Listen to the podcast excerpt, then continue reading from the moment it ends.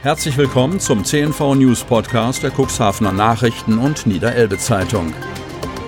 In einer täglichen Zusammenfassung erhalten Sie von Montag bis Samstag die wichtigsten Nachrichten in einem kompakten Format von sechs bis acht Minuten Länge. Am Mikrofon Dieter Bügel.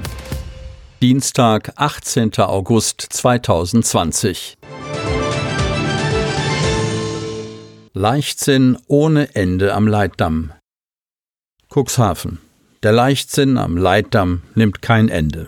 Nach wie vor kann man täglich zahlreiche Menschen beobachten, die sich, nicht ahnend, in welche Gefahr sie sich begeben, hinter dem Kugelbarke Leitdamm im Watt oder sogar im Wasser tummeln. Dass bisher niemand abgetrieben und ertrunken ist, grenzt schon an ein Wunder. Peter Roland gehört zu den vielen Einheimischen, die sich nicht nur Sorgen machen, sondern Maßnahmen von den Verantwortlichen fordern, mit denen das Treiben so weit möglich unterbunden wird. Seitdem das Watt fast bis zur Krone des Kugelbarke-Leitdamms aufgewachsen ist, stellt der Steinwall kein großes Hindernis mehr dar, um auf die andere Seite zu gelangen. Am Samstagnachmittag habe ich innerhalb von nur einer Stunde weit über 100 Personen an verschiedenen Stellen jenseits des Leitdamms gesehen, darunter auch zahlreiche Kinder. Dort haben sich zwischen den Buhnen kleine Strände gebildet, die bei Ebbe herausschauen, nicht weit vom Weltschifffahrtsweg.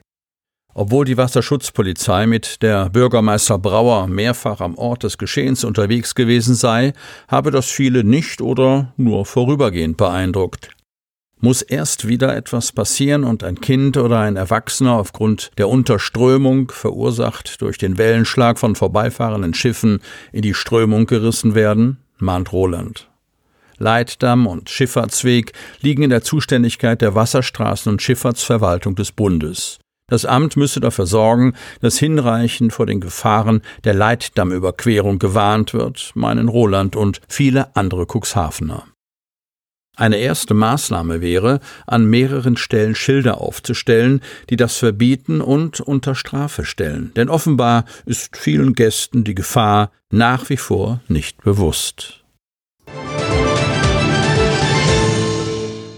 Reederei Breb mit Partnern im Mittelmeer aktiv. Cuxhaven. Die Reedereien Bräuntermet und Breb, die seit Jahren eigenständige Liniendienste vom Kontinent ins Mittelmeer betreiben, werden künftig ihre Aktivitäten bündeln und haben dazu vereinbart, Schiffe gemeinsam einzuschartern und zu nutzen.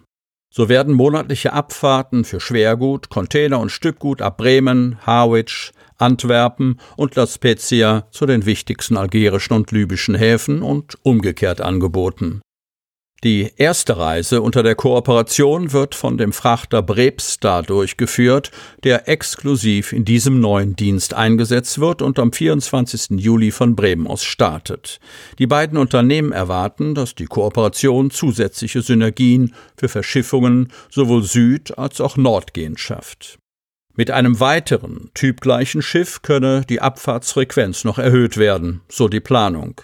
Die Zusammenarbeit mit Breuentermet passt perfekt zu unserem konventionellen Liniendienst BREP Continental Line und bietet unseren Kunden zusätzliche Verschiffungsmöglichkeiten. Mit der Erfahrung von drei erfolgreichen Einzelreisen in diesem Dienst in diesem Jahr freuen wir uns, die Brebstar langfristig in diesen Dienst einzubringen, erklärt Arne Ehlers, Geschäftsführer der Reederei Breb aus Cuxhaven. Teenager-Party gerät außer Kontrolle. Börde Lamstedt. In Hollenseet, in der Börde Lamstedt, hatten Eltern ihrer jugendlichen Tochter ausdrücklich eine Party erlaubt, jedoch mit Bedingungen. Nicht mehr als zehn Personen und kein Alkohol. Dabei blieb es jedoch nur kurz, denn über die sozialen Medien wollte die junge Frau nach Angaben der Polizei eigentlich nur ihre Bekannten einladen.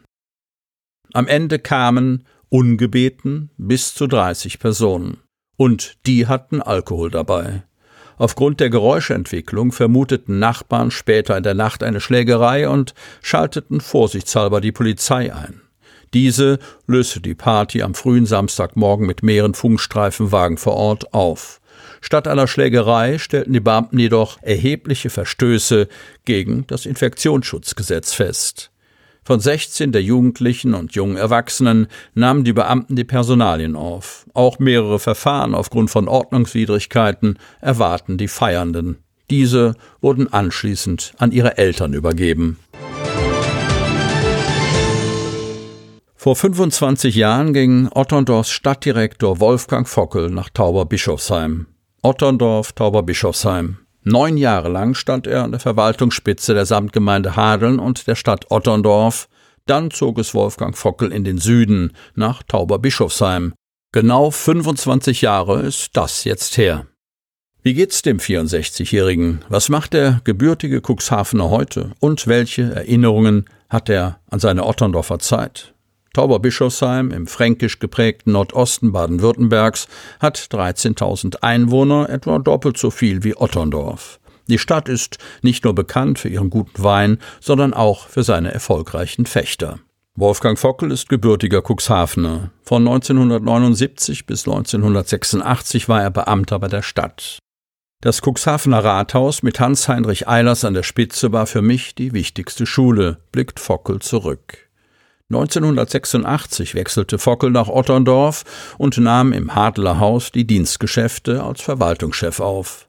In dieser Zeit machte die Stadt entscheidende Schritte auf dem Weg zur Weiterentwicklung des touristischen Standbeins. Noch vor Ablauf seiner regulären Amtszeit als Hauptverwaltungsbeamter in Otterndorf wagte Wolfgang Fockel einen Neuanfang. Für viele überraschend trat er 1995 bei der Bürgermeisterwahl in Tauberbischofsheim an. Im ersten Wahlgang konnte sich der gebürtige Cuxhavener gegen sieben weitere Mitbewerber mit der absoluten Mehrheit von 53 Prozent durchsetzen. Mit jeweils großer Mehrheit wurde er in den Jahren 2003 mit 93,47 Prozent und 2011 mit 74,64 Prozent in seinem Amt bestätigt. Nur bei der letzten Wahl im Juni 2019 entschied sich die Mehrheit gegen ihn. Nach 24 Jahren Dienstzeit endete eine Ära. Heute ist Fockel beratend freiberuflich tätig und in verschiedenen Ehrenämtern aktiv. Als parteiloser Politiker gehört er auch dem Kreistag des Main-Tauber-Kreises an, wo er Mitglied der CDU-Fraktion ist. Sie hörten den Podcast der CNV Medien, Redaktionsleitung Ulrich Rode und Christoph Käfer. Produktion Rocket Audio Production.